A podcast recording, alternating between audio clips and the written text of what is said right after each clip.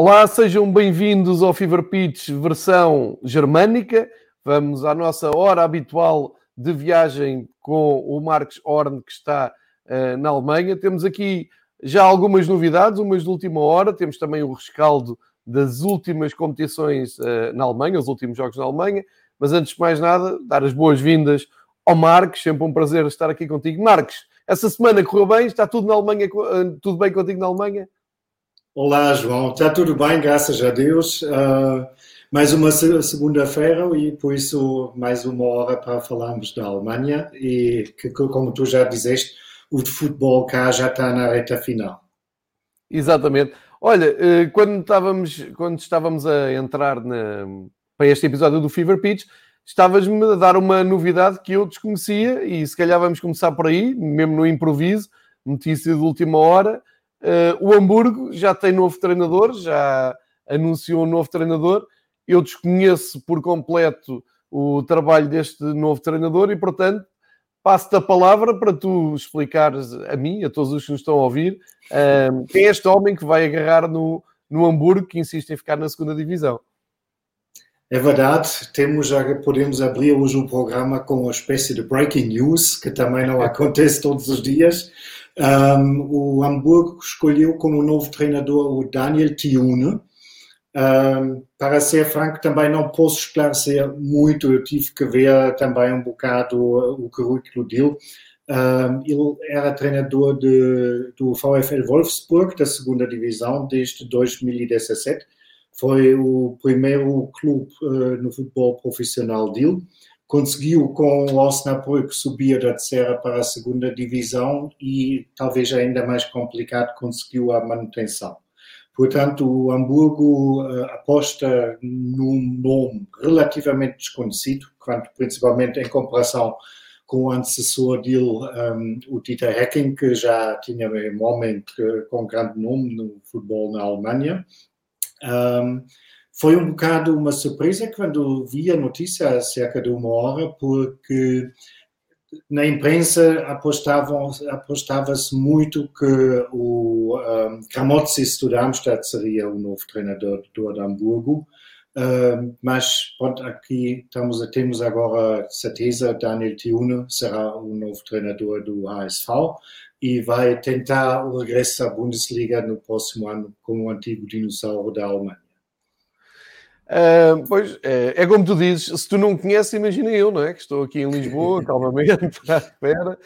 Uh, certo, mas uh, posso dizer aqui algumas teorias, não é? Da ideia que o Hamburgo está a tentar começar pela primeira vez, está a assumir, começar um trabalho de baixo. De baixo, não, não é para me interpretarem mal, é começar de uma forma mais discreta. Ou seja, despir um pouco aquela capa de super-herói que chega à segunda divisão, vou já voltar, aquela arrogância do dinossauro uh, que não, não pertence a este mundo, mas a verdade é que já vai para o terceiro ano também na, na segunda Bundesliga e se calhar traçar um perfil uh, de, um, de um treinador que esteja mais habituado e que esteja mais por dentro destas lutas, tanto da segunda divisão como da terceira, ou seja, que seja mais sensível à maneira como decorrem estas épocas, do que propriamente olharem para cima, irem buscar um nome consagrado, uh, um treinador que se calhar uh, tem mais nome, mas não, não está tão por dentro do, do que é realmente o futebol secundário na Alemanha. E, e nós temos explicado aqui muito bem,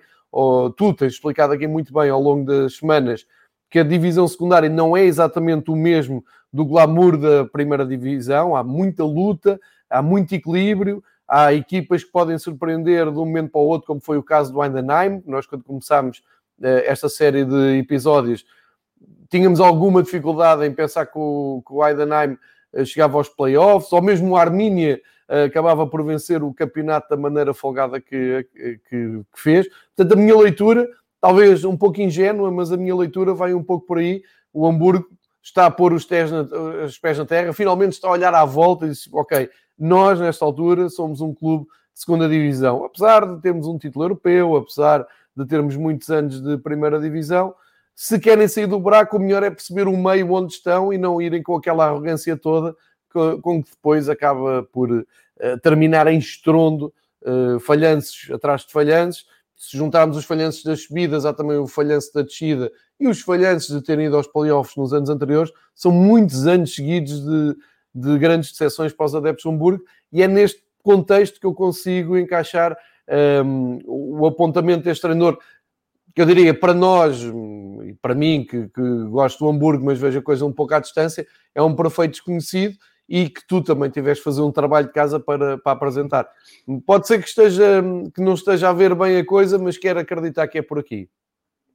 Tu estás a ver a coisa, acho eu, perfeitamente bem, porque Uh, tudo o que se podia ler nas últimas uh, semanas, desde que estava certo que o ASV nem sequer tinha hipótese de tentar a sua sorte na, um, na, nos playoffs, um, uma opinião que se conseguiu ver muitas vezes é que o Hamburgo tinha demasiados jogadores no plantel que encararam aquela, aquela temporada na segunda divisão como castigo e ah, tinha e, li muitas vezes a opinião que o, que o Hamburgo precisava era jogadores que estavam mesmo quentes de jogarem pelo Hamburgo na segunda divisão e para quais seria uma honra de vestir essa camisola mesmo uh, numa segunda divisão. E estavam iriam dar tudo para subir com esse clube. E acho que um, o o facto do Hamburgo ter agora escolhido um treinador perfeitamente uh, identificado com a realidade da segunda divisão, nunca treinou na primeira, aponta tudo, uh, aponta muito na direção que tu já descreveste. Certíssimo. Estava só aqui a confirmar no Twitter os nossos amigos do uh, eh, HSV Brasil, que fazem um trabalho incrível. Aliás, as contas, já o disse aqui, as contas brasileiras chegam à segunda divisão alemã fazem um serviço público incrível e pronto, já, já se fala e agora nas próximas horas vão esmiuçar esta, esta escolha do Hamburgo, surpreendente uh, e de última hora. Entretanto, quero cumprimentar os nossos amigos que estão a seguir em direto no canal do YouTube do Fever Pitch uh, esta conversa e numa segunda-feira às 11 da manhã temos aqui muita gente, eu quero cumprimentar todos uh, e, e não resisto a a ir recuperar um, um pequeno, uma pequena provocação aqui do Nuno Domingos, que diz que ia buscar o Vítor Oliveira para uh, concretizar a subida do Hamburgo. E eu, assim por baixo, eu também punha lá o Vítor Oliveira fácil, aquilo ia correr bem. Vítor Oliveira, este ano em Portugal, agarrou no Gil Vicente vindo da terceira, fez um plantel todo novo, todo novo, e uh, assegurou ontem a manutenção com uma vitória contra o Rio Ave, portanto não, não me chocava nada. Um, e depois está aqui também o Sérgio Engraça, quem eu agradeço a presença, um grande inspirador. O Sérgio Engraça é, é se calhar o pai destes projetos todos alternativos e desta loucura toda. Uh, está agora com o Benfica Independente e com o podcast O Brinco, que eu aconselho muito. Um, a dizer que nota-se que o apresentador é mega fã do, do Hamburgo. Nunca o escondi, portanto, Sérgio Engraça, isso aqui nem é novidade. E tenho aqui um companheiro, que é o Dúlio, que também é do, do Hamburgo. Um, e, e pronto, e estão feitas aqui os, os agradecimentos. Eh, está aqui o Paulo Pinto a dizer que não ontem viu um Hamburgo Juventus da Liga dos Campeões na Eleven Sport, é bem verdade. Eh, eh, e para, para arrancarmos, saudar esta nação, saudar também quem nos for ouvir depois em áudio no podcast e quem voltar aqui ao YouTube para ver em diferido, é sempre um prazer estar na, na vossa companhia, saber que estão aí desse lado, podem deixar as perguntas que quiserem que o Marcos um, responde. E agora vamos ao nosso alinhamento uh, habitual. Incontornável, não é para, o, eu diria, os clubes grandes, aqueles clubes de primeira linha, já tinha terminado a Bundesliga. Uh, para quem quiser ouvir o rescaldo da Bundesliga e da última jornada, é uh, favor andar oito dias atrás e procurar o episódio de há oito dias. Uh, final da, da Liga Alemanha com muita emoção. Não, não, não. O Bayern ganhou, era favorito, ganhou. Uh, um jogo mesmo assim engraçado, com muitos golos mas Marcos, não, não há hipótese. Dobradinha para, para o Bayern, o, aqui o, o Bayern Leverkusen ainda deu aqui alguma, alguma réplica, mas não há hipótese, não é? Fizeram a dobradinha, tal como se esperava, não houve surpresas. Não, não havia surpresa absoluta. Hum, aliás, na primeira parte eh, temia-se o pior eh, para o Bayern Leverkusen, porque o Bayern Sim, porque o Bayern uh, dominou uh, a, primeira parte ao seu bel prazer. Um, marcou o primeiro golo aos 16 minutos pelo Alaba e 10 minutos mais tarde o Gnabry já aumentou para 2 a 0. Um, de, do Leverkusen não se viu rigorosamente nada na primeira parte. Uh, na segunda parte decidiram participar mais no jogo, um, inclusive conseguiram uh, criar algumas, uh, algumas boas ocasiões.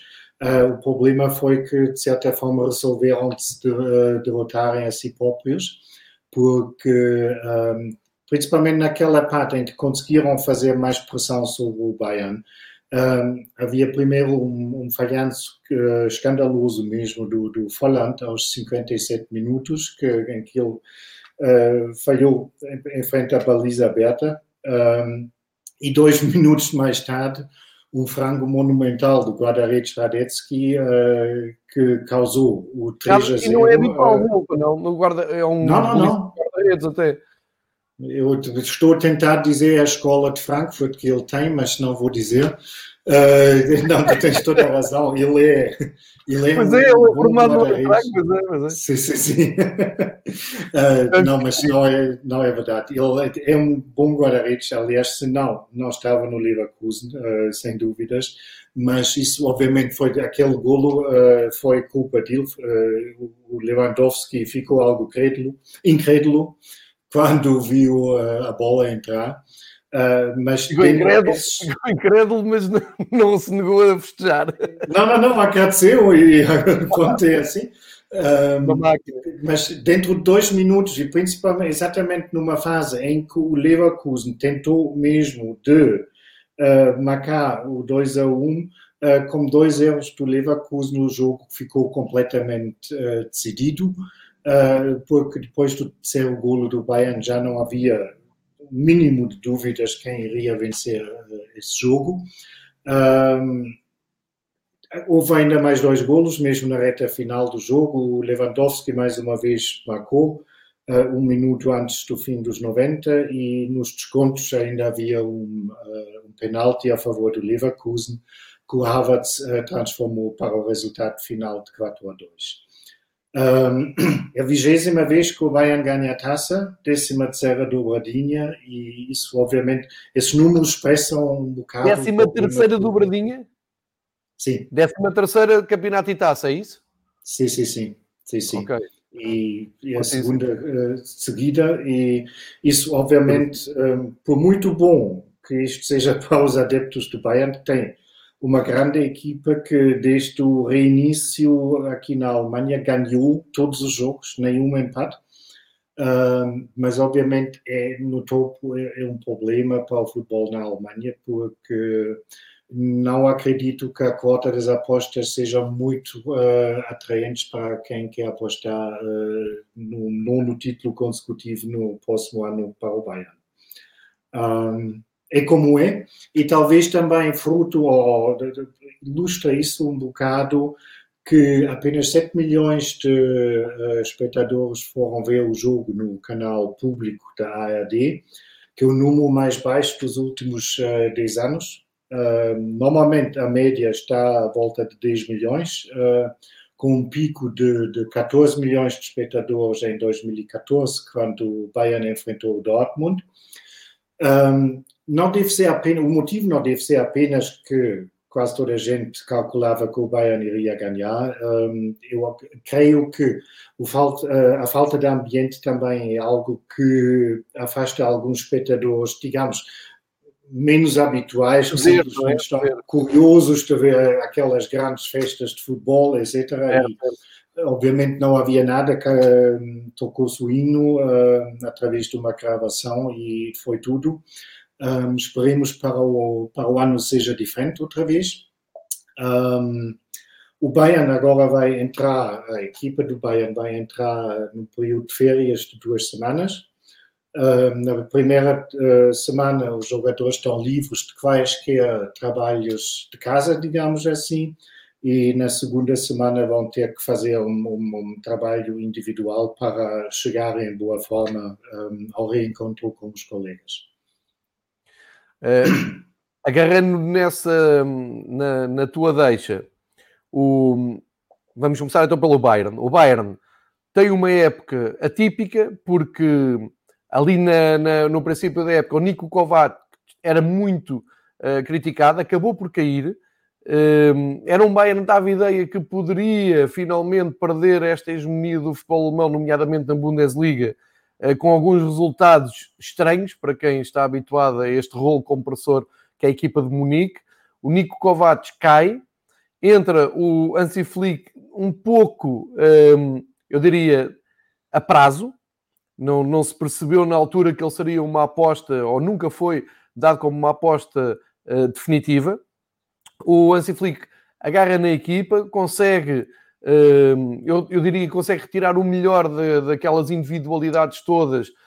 Estou-me a lembrar, por exemplo, o Alfonso Davis sobe muito, o próprio uh, Pavard sobe muito também de, de produção. A equipa começa a jogar um, um futebol eu diria mais, mais, coletivo, para não usar uh, este chavão que se usa agora do associativismo, mas é um, um futebol mais coletivo, coletivo uh, consegue tirar o melhor do Thomas Müller, que parecia, ele que é um jogador super alegre, sempre de sorriso, pronto, uh, parecia estar um pouco apagado, ou até muito apagado. Há ali a ligação Thomas Müller-Lewandowski, que é, que é letal para qualquer um, e as coisas começam a funcionar, e uh, vê bem como é que são as coisas, não é? De repente, no final da, agora da temporada, ninguém ousa pôr em causa o lugar do treinador e já ninguém se lembra uh, de quão desligado andou aquele futebol do Bayern na, naquela primeira etapa da, da temporada. Posto isto, e como tu dizes, e, e, estás a informar, eu não sabia, agora 10, duas semanas, vamos pôr assim, duas semanas de férias para o plantel do, do Bayern, regresso e olhos postos na Champions. Achas que o Bayern pode realmente vencer a Champions, sendo que é uma Champions altamente alternativa, é, uma, é um, um jogo só, é sem público, é num terreno neutro. A mentalidade alemã pode prevalecer aí uh, e pode realmente. Isto é, em termos de possibilidades, achas que o Bayern está ali uh, nos 70%, 80% de hipóteses de vencer, ou retiras aí um pouco de, de otimismo aos bávaros? Um, com certeza há motivos para ser otimista. É complicado quantificar isto, se são 30 ou 50 ou 70%, um, porque quem chega às quartas de finais da Liga dos Campeões sabe jogar a bola. E como é só sempre um vai ser sempre só um jogo. É, é, algo que apesar das circunstâncias tristes que motivaram essa decisão mas eu estou super super ansioso de ver aqueles jogos porque pá, é mais não se pode pedir com o adepto de futebol. É nada ligar, sim, sim, vais, vais ligar eh, o televisor e sabes hoje vai haver vencedor e derrotado. Melhor não se pode pedir uh, mas obviamente eu acho vai ser muito complicado de, hum, eh, de pôr algum favoritismo em alguma equipa, porque estamos, primeiro estamos a falar de oito grandes equipas, boas equipas, e segundo, o factor que será sempre só o mata-mata, como o Scolari dizia, e o terceiro factor também é que pode ser um, um, uma vantagem, bem como uma desvantagem. O Bayern agora tem uma pausa prolongada um, até o reinício da, da, Liga dos Campeões. Enquanto todas as outras equipas, Itália, Espanha, Inglaterra, vão jogar o campeonato até começar a Liga dos Campeões. Um, agora há duas leituras possíveis. Pode ser uma grande vantagem para o Bayern, que vai à competição com as baterias recarregadas, pode ser uma grande desvantagem porque falta-lhes ritmo de competição. Isso, sinceramente, okay. não faço ideia do que vai ser. Certo, justo. Já, já, agora, o Bayern Leverkusen também não termina a época, não é? Ainda tem a Liga Europa uh, para jogar. Uh, no caso do Bayern Leverkusen, eu acho que a época acaba por ser bem sucedida. Uh, não, não íamos exigir ao Bayern Leverkusen lutar pelo título, portanto, andaram ali na, eh, na luta pela, pela Champions League, pela entrada na Champions League, aí pode ter sido uma, uh, uma decepção, não é? Terem perdido o lugar para o Borussia Mönchengladbach. Uh, aí há um desânimo. Mas agora entram numa nova fase, que é lutar pela, pela Liga Europa, faço mais ou menos a mesma pergunta. O Bayer Leverkusen pode sonhar com uma vitória na, na, Liga Europa, sendo que se vencer na Liga Europa tem a tão ansiada entrada pela, pela janela da Liga Europa na Liga dos Campeões, porque isso mudou agora há poucos anos. O que é que achas das hipóteses do, do Bayern? Também, aqui também acho um, a, a, a, o lado emocional dos jogadores. Por exemplo, um Kai Havertz estará também a pensar na sua transferência, é um jogador muito falado. Não sei até que ponto é que isso pode influenciar. Alguns jogadores podem estar de saída nesse aspecto. Um, eu creio que isso não vai ser, ser, uma influência negativa, porque, pelo menos uh, comigo, ainda não, ninguém falou. Uh, acho que ainda não está certo se o Havertz vai mesmo mudar de clube ou se não vai ficar ainda mais um ano em Leverkusen. Portanto, de qualquer das circunstâncias, é sempre o palco internacional, é sempre um palco por excelência para mostrar mais uma vez uh, o que um jogador vale. Um, não acredito que isto vai ter uma influência negativa. Um, falando nas hipóteses, eu diria que o Leverkusen tem bastante menos hipóteses de ganhar a Liga Europa do que o Bayern a Champions. Certo. Certo, certo, sim. Uh, concordo contigo mesmo, porque há equipas também fortes. Vamos fechar então o capítulo Bayern, Bayern Leverkusen, vitória normal do, do Bayern de Munique. Vamos, uh, e já fizemos aqui uma ponto muito interessante para as provas da, da UEFA, que vão preencher o mês de agosto. Cá estaremos para acompanhar uh, as equipas alemãs uh, e também a Liga Europa em especial, porque vai decorrer na Alemanha. E vamos passar então para o rescaldo da terceira divisão. Traz-nos aqui a Bundesliga 3, que tem o mesmo vencedor, não é? Tu podes começar por aí e depois desenvolve e explica-nos tudo sobre a Bundesliga 3, Marcos.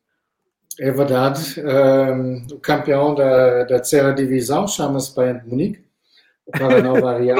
um, é a primeira vez que uma equipa B ganha a, a terceira divisão e nem todos estão, estão felizes com isso, um, porque aqui continua a haver uma grande, grande polêmica, não, mas é uma polêmica constante, constante se as equipas B deviam estar na terceira divisão e mesmo na quarta, ou se não seria muito melhor criar uma liga própria para eles. Porque, o, obviamente, os B já partidas... Já e porquê, e porquê não na segunda liga? Tô, só estou a dizer isto porque em Portugal as equipas B estão na nossa Sim. segunda liga.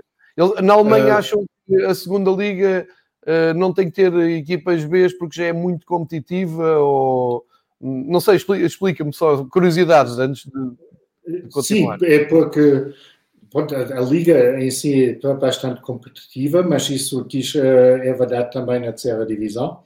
Um, e obviamente, os, os, os Bs têm sempre um, um poço muito maior uh, do, que, do que as outras equipas, porque podes sempre pôr lá um jogador da equipa A que precisa ganhar ritmo depois de uma lesão, etc, etc. Pode, ao mesmo tempo, pode ser que algum jogador dos B está nas vistas e vai para, para a equipa principal.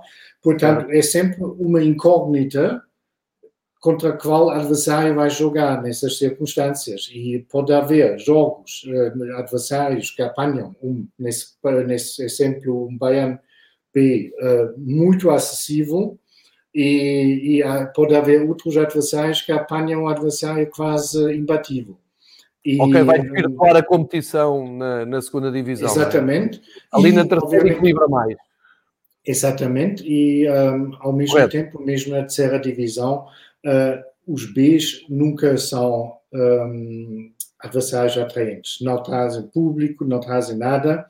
Um, por isso, eu estou perfeitamente de acordo que seria muito melhor criar uma divisão própria para as segundas equipas uh, dos grandes clubes. Mas pronto, como não é tem aqui caso... a Liga Revelação, não é? Nós aqui fizemos a Liga Revelação. Exatamente. Exatamente. Ir por aí. Ah, ah, agora, para quem está a ouvir... Coisas, Certo, concordo. Um, o, o, facto do Bayern ter, o Bayern B ter vencido a terceira divisão não lhes dá, como acabaste de explicar, o direito de subir à segunda, uh, só para quem estiver um, a pensar que o Bayern B vai jogar na segunda, tal como o Marcos explicou, o Bayern B termina como campeão, continua na terceira. Portanto, vamos saber quem é que sobe na terceira. Exatamente. Tiveram direito a um caneco, mas mais nada. Um, em título de curiosidade, o Bayern B é treinado pelo Sebastian Hoeneß. Hoeneß é um nome bastante conhecido no mundo Sim. do Bayern.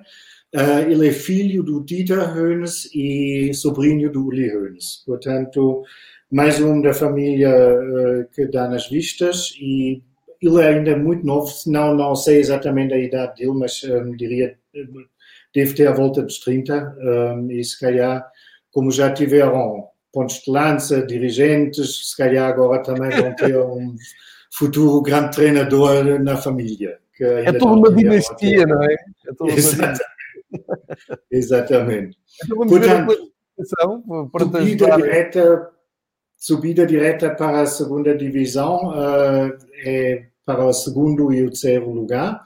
É o, Würz, o Würzburger Kickers e o Eintracht Braunschweig. E o quarto classificado, o FC Ingolstadt, vai uh, jogar os playoffs contra o Nuremberg.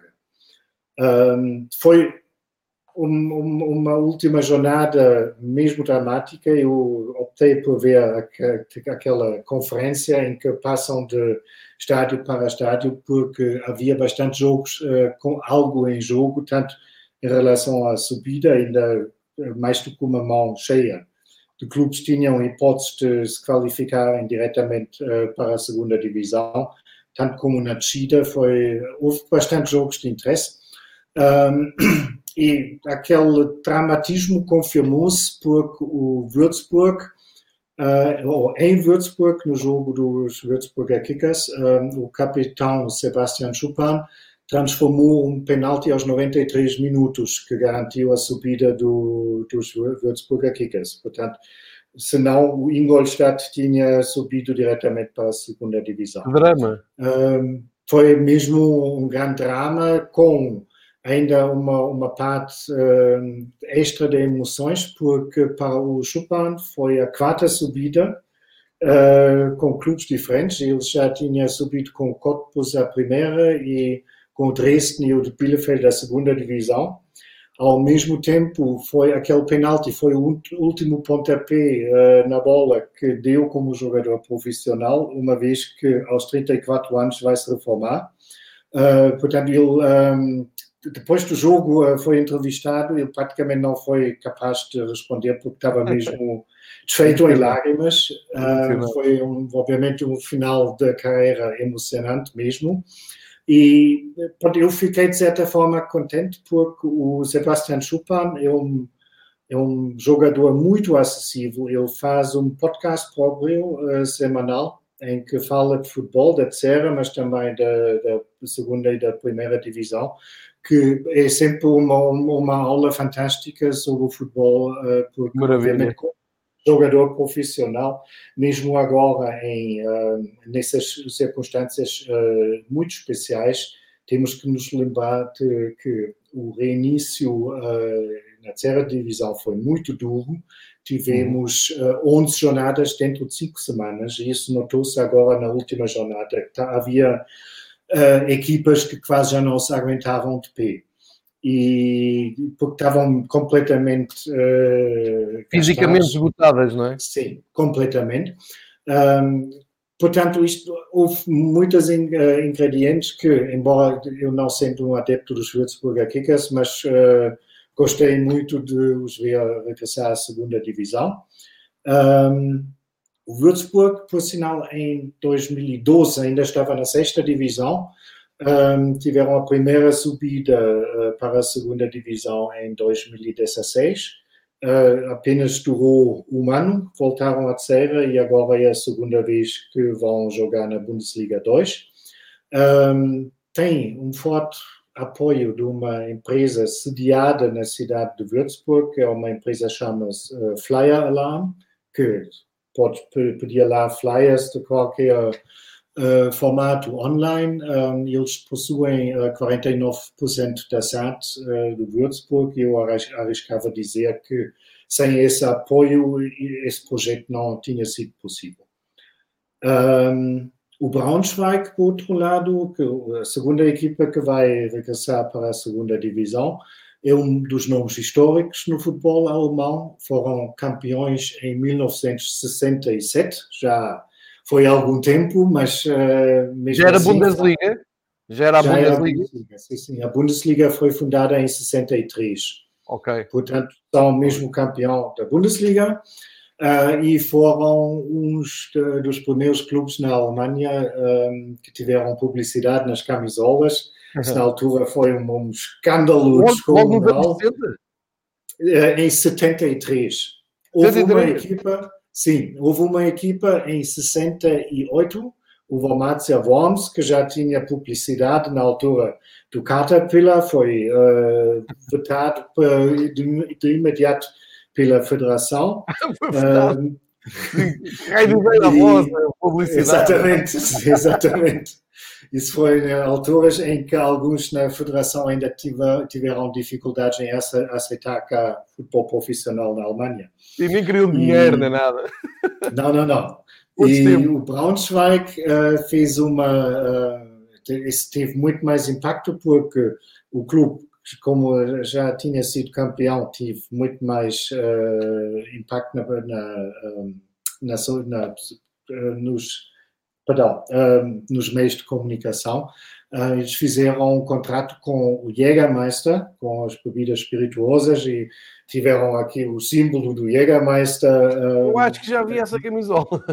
Eu acho que já vi essa camisola. Normalmente vê-se fotos do Paul Breitner, porque ele foi, ah, isso também é uma curiosidade. O Paulo Breitner foi a minha primeira transferência de um milhão no futebol da Alemanha. Foi na altura. O, sim, sim, sim. O Braunschweig contratou o Paulo Breitner por um milhão de marcos na altura. E houve muita boa gente um, que na altura foi da opinião que isto será, seria o fim do futebol na Alemanha, porque falta moral, falta tudo uh, quando se uh, pagam uh, verbas tão loucas. Se encontrava a imagem e, e encontro, sim senhor. Vou aqui partilhar com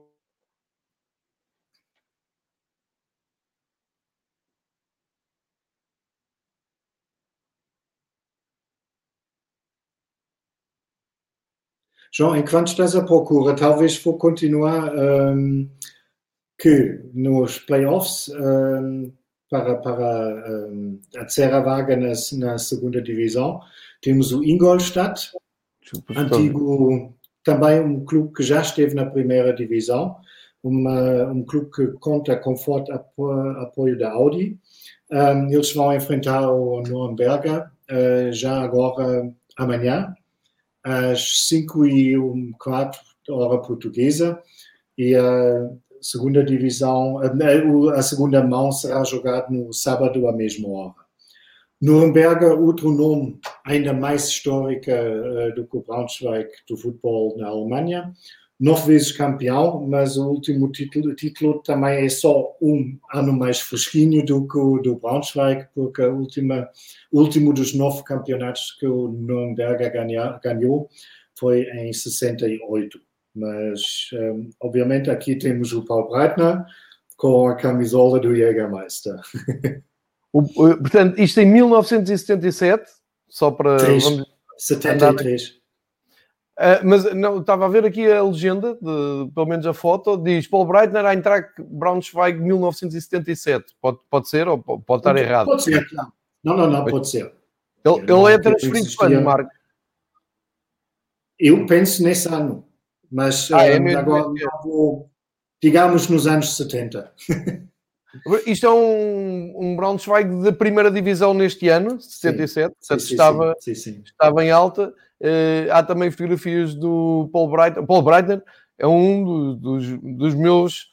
Uh, eu, eu, não vou dizer ídolo, mas é uma das minhas referências da seleção da RFA. Quando comecei a ver futebol, uh, Paul Breitner tinha este ar pouco amigável, mas jogava a bola, que era uma coisa extraordinária.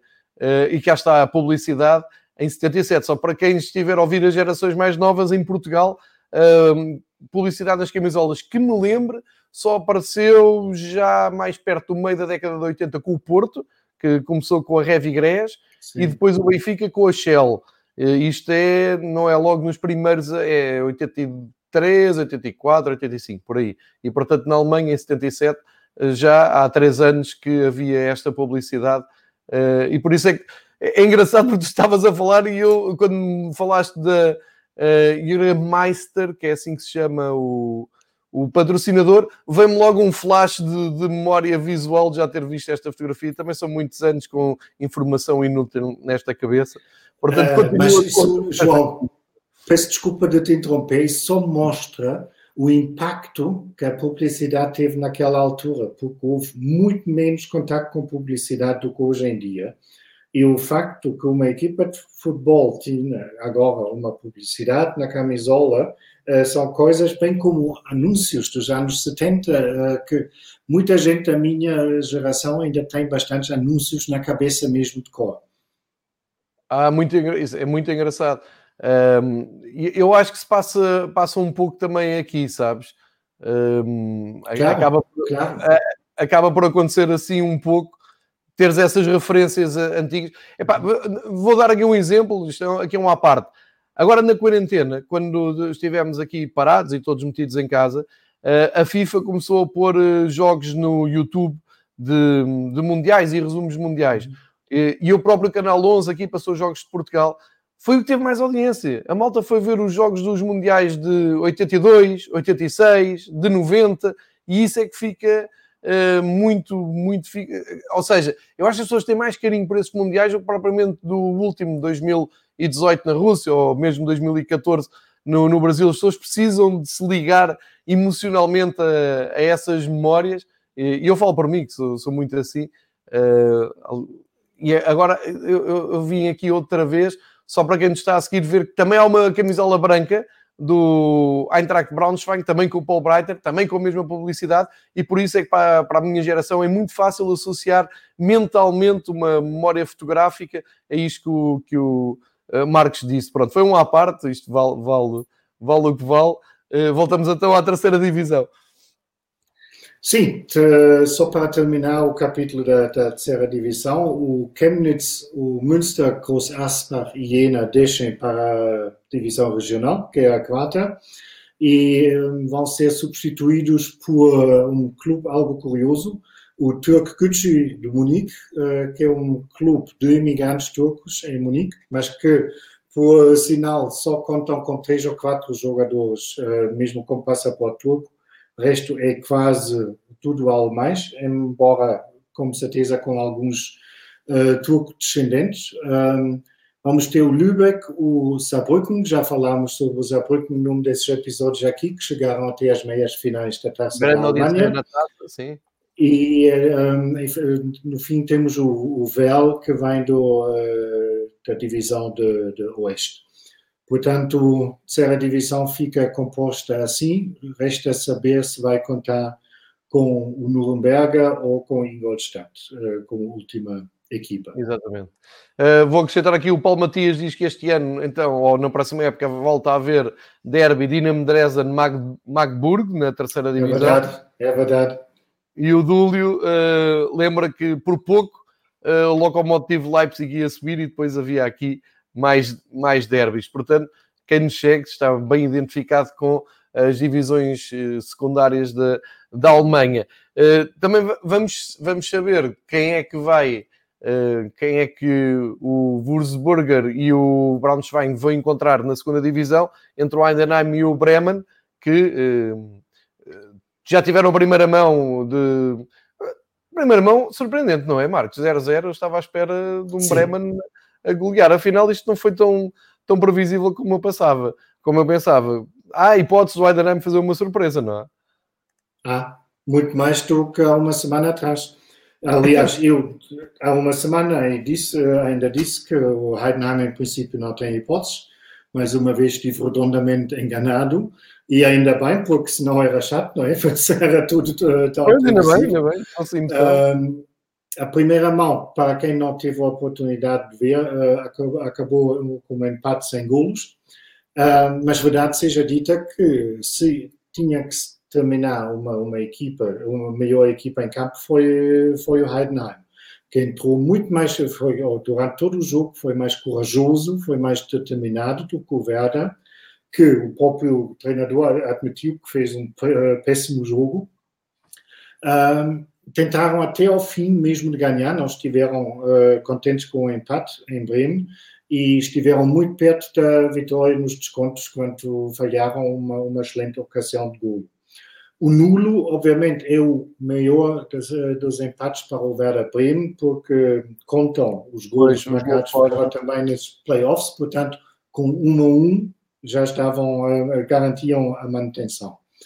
Um, nos 11 vezes que foi disputado até o playoff uh, entre a primeira e segunda divisão, por oito vezes uh, a equipa da primeira divisão conseguiu garantir a manutenção. Algumas delas uh, com o Hamburgo?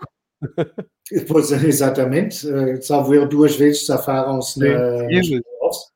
Um, e na época passada foi uma exceção da regra quando o Stuttgart foi relegado pelo União de Berlim. E por curiosidade também foi com dois empates, 0 a 0 e 2 a 2. Um, talvez, como não é nada impossível que temos um novo primo divisionário a partir de hoje à noite, um, olhamos um, dois minutos para o Heidenheim, que é uma localidade, uma pequena cidade com apenas 50 mil habitantes um, no sul da Alemanha, fica a 90 quilómetros de Stuttgart. Uh, o terceiro lugar na segunda divisão foi a melhor classificação do Heidenheim de sempre. Um, eles subiram desde 2003, quer dizer, dentro de, um, desde 2003 da sexta para a segunda divisão.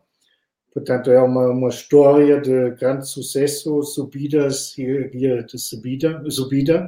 Estão na segunda divisão uh, desde 2014, portanto, da sexta até uh, a segunda em 11 anos. Uh, tem um forte apoio de empresas locais. O, o, estado de Baden-Württemberg, temos que nos lembrar, é um dos estados, a par de Baviera, mais ricos na Alemanha tem empresas como a Mercedes-Benz, Porsche, tem, e tem muitas uh, empresas também de média dimensão que continuam a fazer bons negócios e um, eles contam com muito daqueles patrocinadores locais.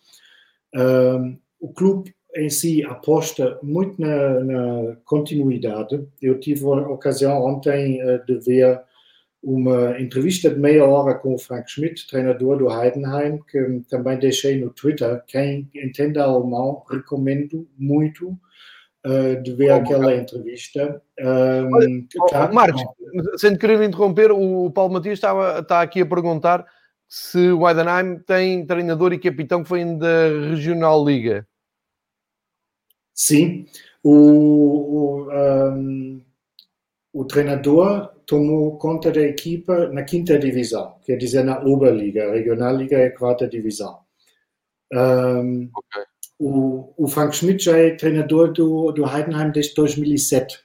Ele tem 46 anos, nasceu em Heidenheim, foi jogador e capitão da equipa, mas também jogou cinco anos, por exemplo, no Alemanha Aachen, que é um, muito, com muito mais peso uh, do que o próprio Heidenheim naquela entrevista ele mostrou o estádio, contou um bocado da história da, da equipa e fez isto de uma forma, sinceramente, tão simpática eh, que apenas consegues desejar a esse homem eh, que vai subir para a primeira divisão.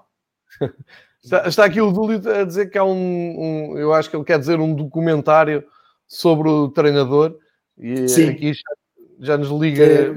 era em alemão, não é?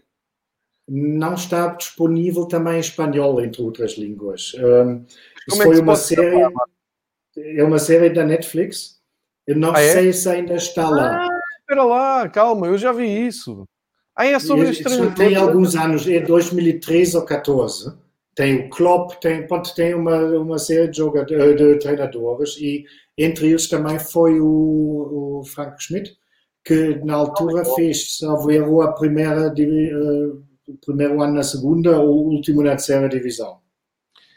Uh, tal e qual eu, eu vi isso, eu, só que agora estava, estava a ver isto, a chegar informação da, da Alemanha. Eu vou, vou tentar aqui recuperar, um, ehm, vou tentar aqui recuperar enquanto avançamos, que é para ver se não ponho neste episódio como é que se chama o, o documentário. Eu vi, é excelente, é excelente documentário. A série chamava-se mesmo o Treinador. Pois, é, é, eu também acho que é. Eu vou já, vou já recuperar isso. Um, Sendo assim, quer seguir para o Leroy Sané? Sim, senhor. Então vou o, o grafismo. Sané que vai estar de volta à Bundesliga, como sabe.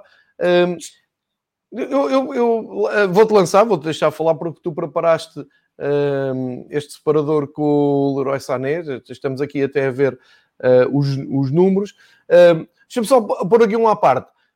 Foi, foi um, um, foi, como é que quer dizer? Foi foi um falhanço. Sané no Manchester City. Dá-me ideia que o Pep Guardiola nunca ficou 100% convencido uh, com, a, um, com a entrega do, do Sané. Não sei se nos treinos, se nos jogos, não sei se é componente tática, não sei se foi a, a, dinâmica dele no jogo.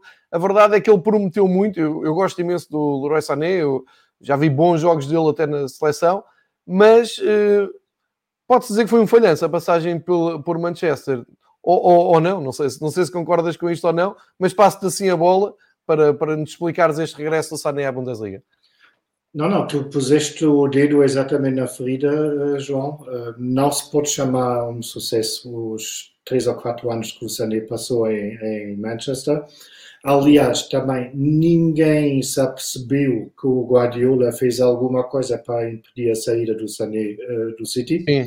Um, eu não sei qual foi o verdadeiro uh, motivo. Agora, ele, o Sané tem um bocado a fama de ser tão genial como indisciplinado. Ele já teve problemas por causa disso em 2018 na seleção com o Joachim Löw, uh, que também foi uma grande polêmica na altura, porque obviamente é um, um super dotado, mas aparentemente não faz sempre tudo uh, que era preciso para usufruir daquele talento tudo. Um, uma vez que o, temos que nos recordar que no ano é um namoro antigo entre o Bayern e o, o Sané. O Bayern no ano passado estava disposto a pagar 100 milhões pela transferência dele, que foi impossibilidade eh, por uma grave lesão do Sané na altura e hoje em dia, obviamente em ter jeito de brincadeira, foi a sorte do Bayern, porque agora conseguem usar o mesmo jogador em preço de saldo por apenas metade uh, do preço, por 50 milhões. Ele vai ter contrato até 2025 um, ehm, e vai ficar com, com o número 10, que até agora pertencia ao Filipe Coutinho. Um, que ehm, também, entretanto, vai ser despachado, não é? Exatamente. Outro um, da Munique talvez vai ser uma vantagem uh, para o Sané agora ter um treinador que já o conhece, porque o Hansi Flick já o treinou no, no sub-21 da seleção uh, alemã. Um, e parece que foi um pedido expresso do Hansi Flick uh, de contratar o Sané, porque cria mais velocidade ainda nos laterais. Um, o Bayern agora com o Serge Gnabry, Gnabry na, na, direita e com o Kingsley Coman e o Leroy Sané na, na esquerda, está mais que bem servido de laterais rápidos um, e provavelmente, como, como tu já referiste antes, até pode ser que o jogador tem mais a ganhar com essa transferência do que o próprio clube, porque para ele é a grande oportunidade de se afirmar. E obviamente está numa estrutura em que provavelmente vai ter um, um papel mais importante do que, do que no Manchester City. Certíssimo, concordo com isso. Aliás, é, é, é, algo que também vamos ver, e nesse aspecto, as equipas que estão ainda nas provas da UEFA um, vão sofrer um pouco mais com o mercado, principalmente estas de top, porque tu já estás a falar aqui de uma movimentação um, que abre aqui, que abre aqui uma questão. O, não é grande questão, porque não posso dizer que o Leroy Sané seja titular indiscutível do City, mas repara, ele sai do City para o Bayern e estão as duas ainda a disputar a Liga dos Campeões. Uh, assim como se o Coutinho sair para uma equipa de, de topo, e sei lá, pode ser um, fala-se um Liverpool, como diz aqui, uh, diz aqui Liverpool, mas já ouvi falar em Barcelona, todo lado, mas o mercado também vai agitar um pouco um, esta, esta reta final de, de temporada, um, mas isso tem, tem, que ser, este ano isto é, é tudo uma exceção. Uh, falaste aqui de uma maneira superior, explicaste aqui o quadro todo do Schalke 04 uh, desportivo, social, económico há, há uma semana. Aliás, devo-te dizer que um, houve um, companheiros ligados àqueles projetos de, de, de Twitter e Instagram de, que acompanham o futebol secundário na Alemanha. Um, houve um que agora não me recordo o nome que me disse que foi ver o episódio e percebeu tudo sobre o Schalke 04 e, portanto, uh, isso ainda é válido para quem estiver interessado. Só que, entretanto, houve atualização em relação a esse episódio, que está para atual, porque explica tudo. O, o Marcos explicou perfeitamente como é que as coisas funcionavam e funcionam à volta do Schalke 04. Agora tens uh, updates, não é? tens, tens atualizações. Uh, tenho a ligeira uh, sensação, João, que vamos falar muitas vezes ainda do Schalke 04 nas próximas semanas e meses. Um, grande ponto de conversa na semana passada foi o Clemens Tönnies, o homem forte no clube, uh, presidente do Conselho Fiscal. Ele, uh, de, na última semana, uh, demitiu-se de todos os cargos no clube. era, recorde-se, presidente do Conselho de Supervisão desde 2001. Portanto, Acho que foi logo a seguir ao, ao, episódio, não foi, Marcos? A gente explicou isso. Sim, sim, ele ouviu o nosso episódio e o homem caiu assim. Disse, a ouvir, não é? Se até o João e o Marcos não acham que estou em condições, vou, vou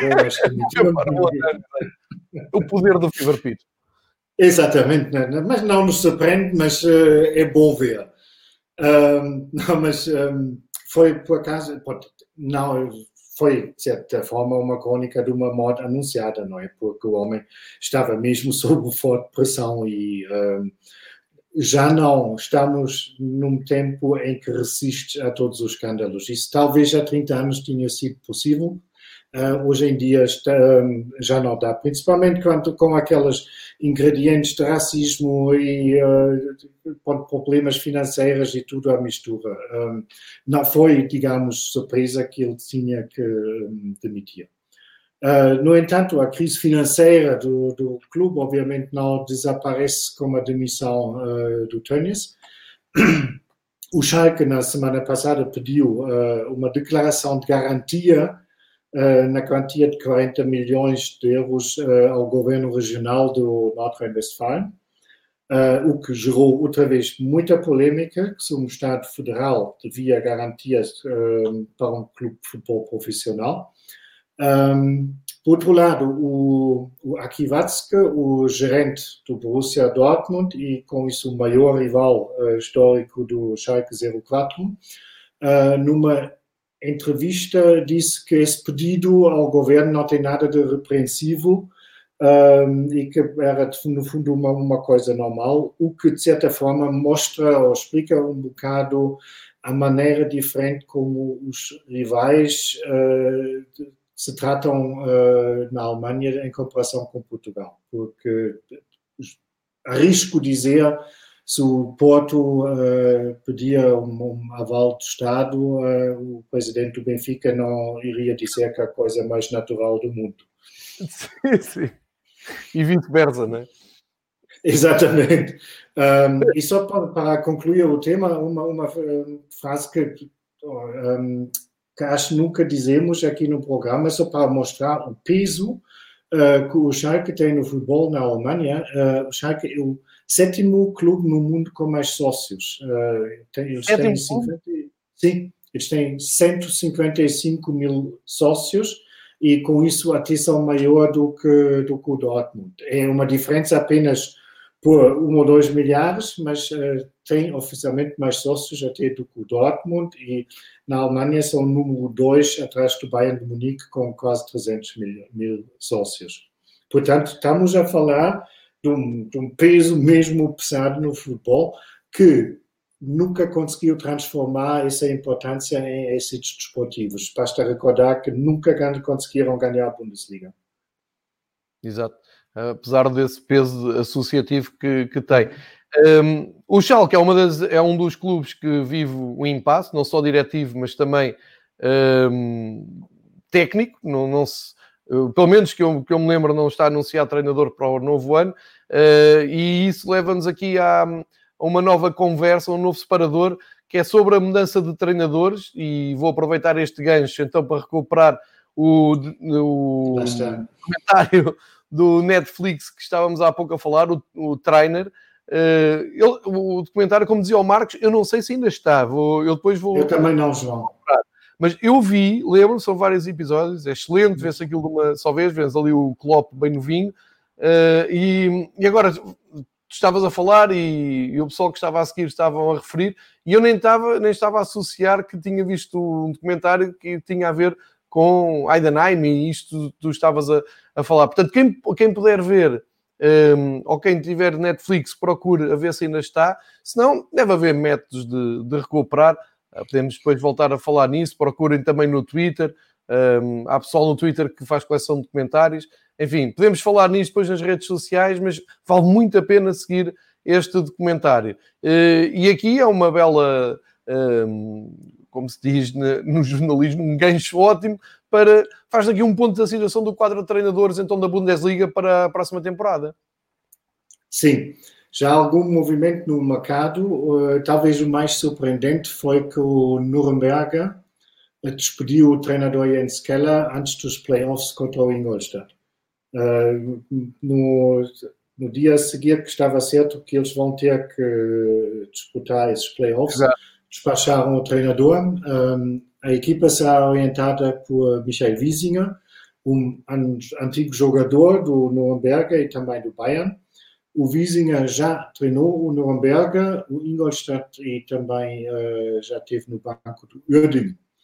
O próprio Jens Keller não teve uma estadia muito uh, famosa em Nuremberg.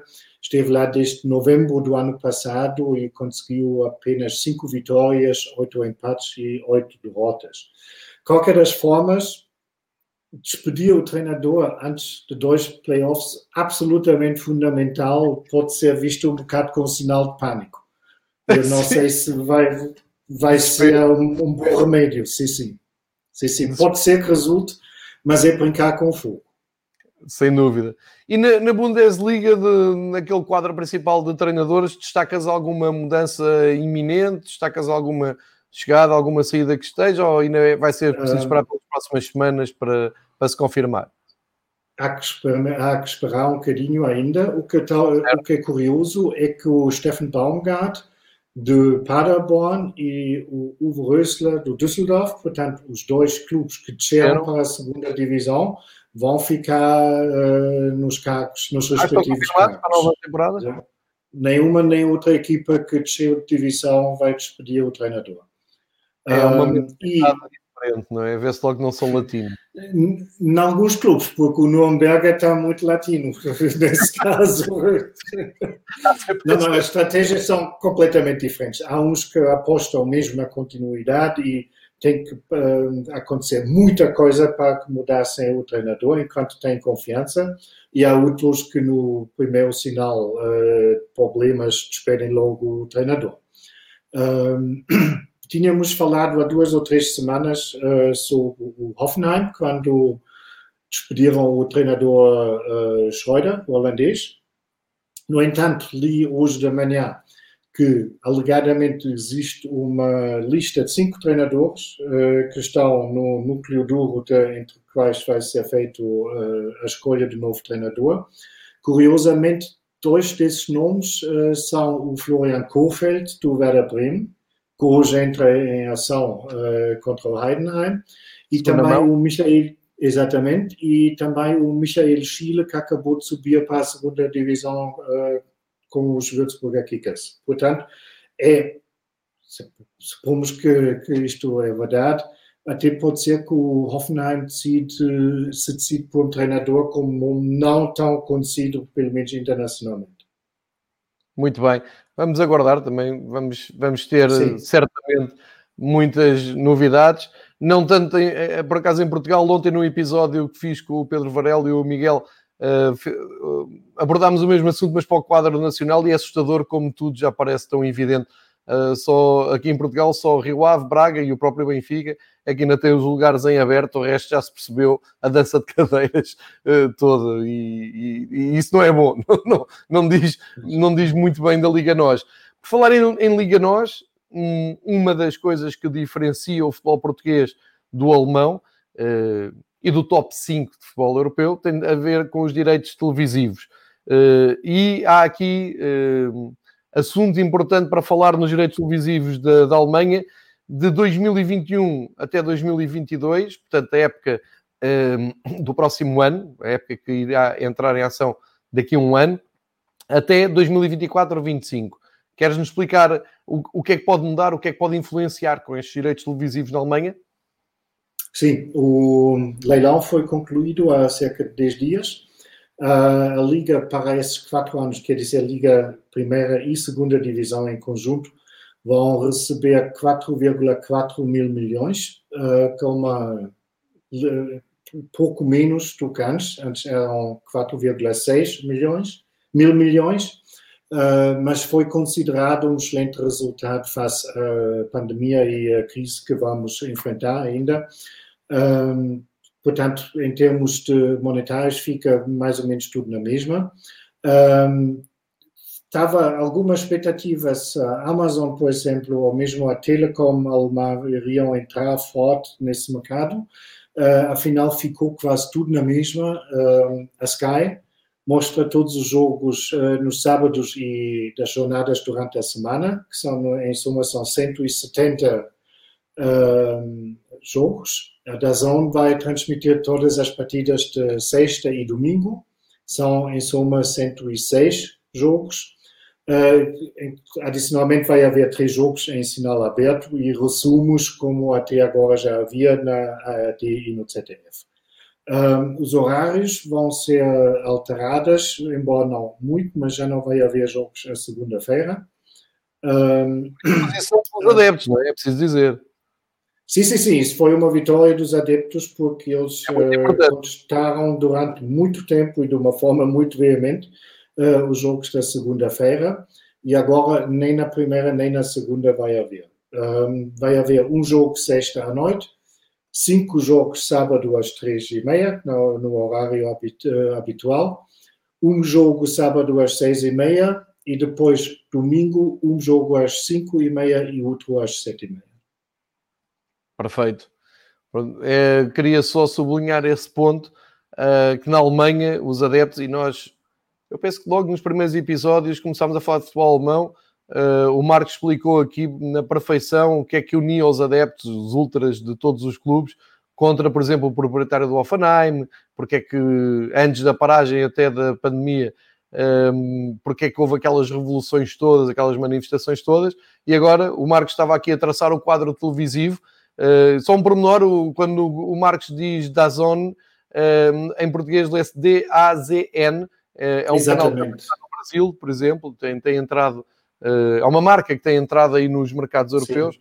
mas além deste retrato importante, gosto sempre de sublinhar, os adeptos da Alemanha venceram e não há futebol para ninguém à segunda-feira à noite, que eu acho que é um, é um, é um crime porque qualquer adepto queira seguir a sua equipa, sabe que tem um jogo numa segunda-feira à noite, já é um menos um jogo que não pode ir, ou na loucura, e, eu contra mim falo, às vezes deitas, deitas fora as prioridades profissionais, familiares e por aí fora, e vais numa segunda-feira à noite atravessar o país para ver o, o, teu clube, e isso não faz sentido nenhum. A Alemanha é que está certa, os alemães e os, os ultras alemães é que estão certos.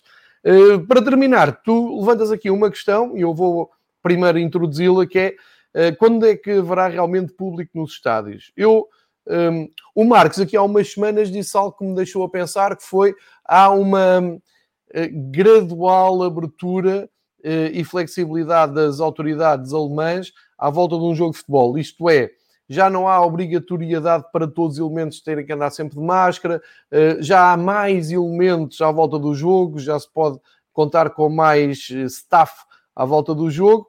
E eu quero dar aqui, quero partilhar aqui a, a experiência que tive no sábado, que fui, estive em, em, trabalho com a Benfica TV no Relvado da Luz, e também já me apercebi, falei com um dos responsáveis pela organização do jogo, e em Portugal, gradualmente também se está a abrir, ou seja, já podíamos estar mais pessoas no, no relevado, inclusive a BTV fez essa emissão com o João Martins e, e, comigo numa baliza, estava o Zé Luís e o Frederico Costa Branco na outra, e se calhar isto na primeira emissão não ia dar, porque já eram mais quatro pessoas, além do que o protocolo pedia.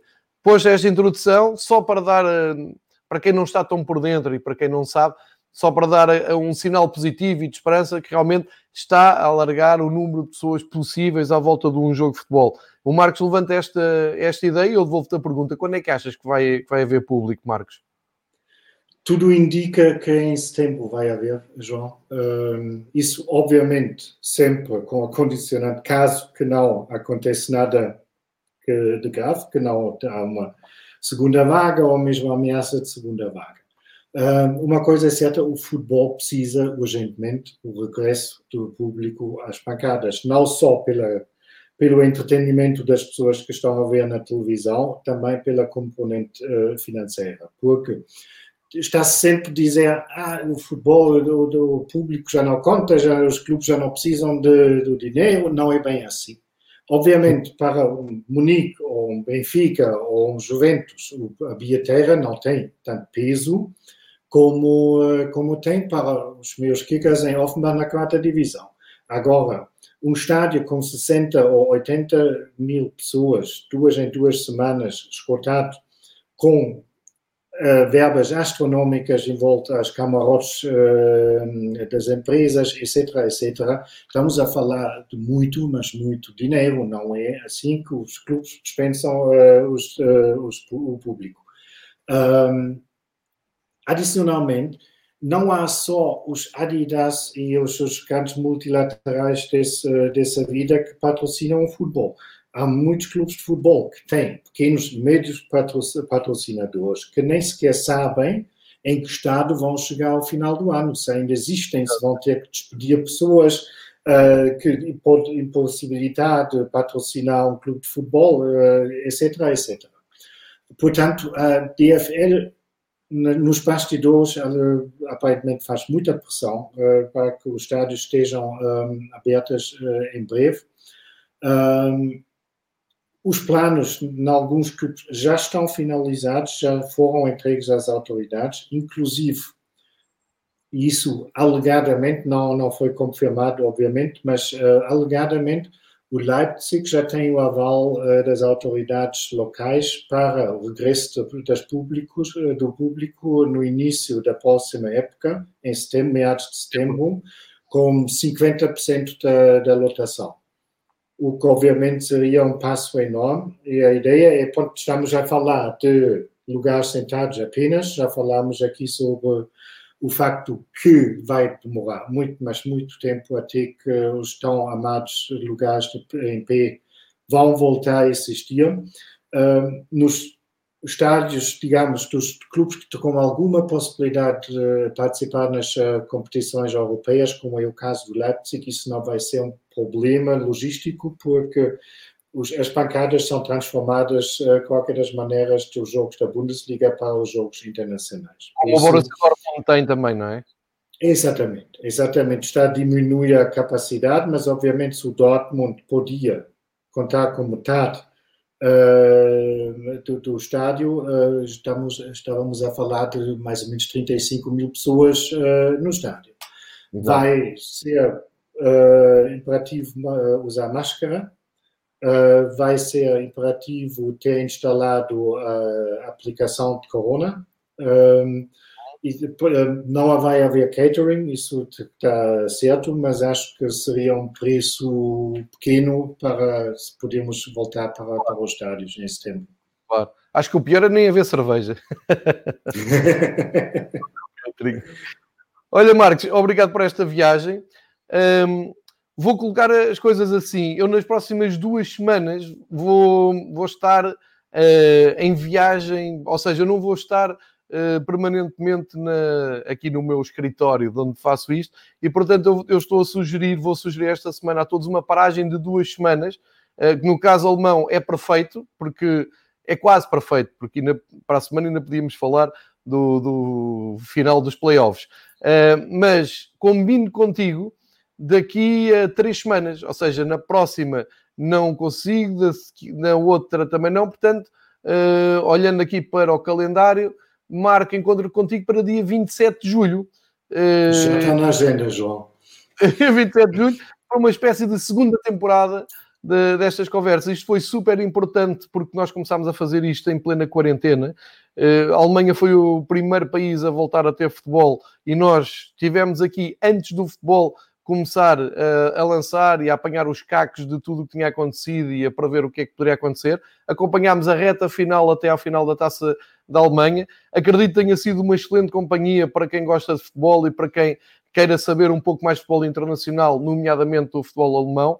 Uh, e foi uma inspiração depois para eu uh, preencher o resto da semana com outros eh, convidados dedicados a outros campeonatos e devo-te uh, a ti esta inspiração, devo também ao Sérgio Engrácia que sempre uh, puxou por nós e sempre mostrou que este era o caminho. Uh, e fazemos aqui agora um, um, intervalo, não tem nada de dramático, voltamos no dia 27, já com mais, com, com mais novidades e a fazer já a antevisão do que vai ser o mês de agosto, cheio de provas da UEFA, Sim. uma delas a decorrer na Alemanha, outra em Portugal, nem de propósito, estamos aqui para fazer a pontificação entre Portugal e Alemanha via UEFA. Uh, e por isso, olha, desejo tudo bom. A gente vai falando no WhatsApp claro. durante estas, este, estes dias. Um, inclusive, posso fazer aqui uma, uma confidência. Uh, hei de passar uns dias num sítio que tu adoras, que é o Algarve, nomeadamente ali a zona de Porsche, e faço questão depois de mandar uma foto de lá, uh, cheia de moral, uh, sempre, sempre a pensar no meu amigo. Marcos, muito obrigado, até dia 27 uh, eh, e fica bem, protejam-se. Um beijinho à Sónia, que costuma seguir este podcast, e a vocês todos que nos cheguem às segundas-feiras, já sabem, terça, quarta, quinta ainda haverá, na sexta não sei que, se conseguirei fazer por também disponibilidade dos dois rivais, uh, mas para já, e em jeito de balanço, digo muito obrigado até agora. Dia 27 voltamos mais forte. Marcos, muito obrigado. Não sei se queres deixar umas palavras a, quem nos chega até dia 27. João, apenas um grande abraço para ti, um grande abraço para todos que nos estão a ouvir e nos vemos daqui em três semanas. Até lá. Combinadíssimo, Marcos. Protejam-se, fiquem bem, vejam futebol, acompanhem ainda os playoffs que há para, para ver na Alemanha. Em Portugal consegue-se ver na Eleven Sport e uh, fiquem atentos às novidades. E grande treinador que o Hamburgo tem rumo à primeira, não sei se vai ser assim. Abraço a todos.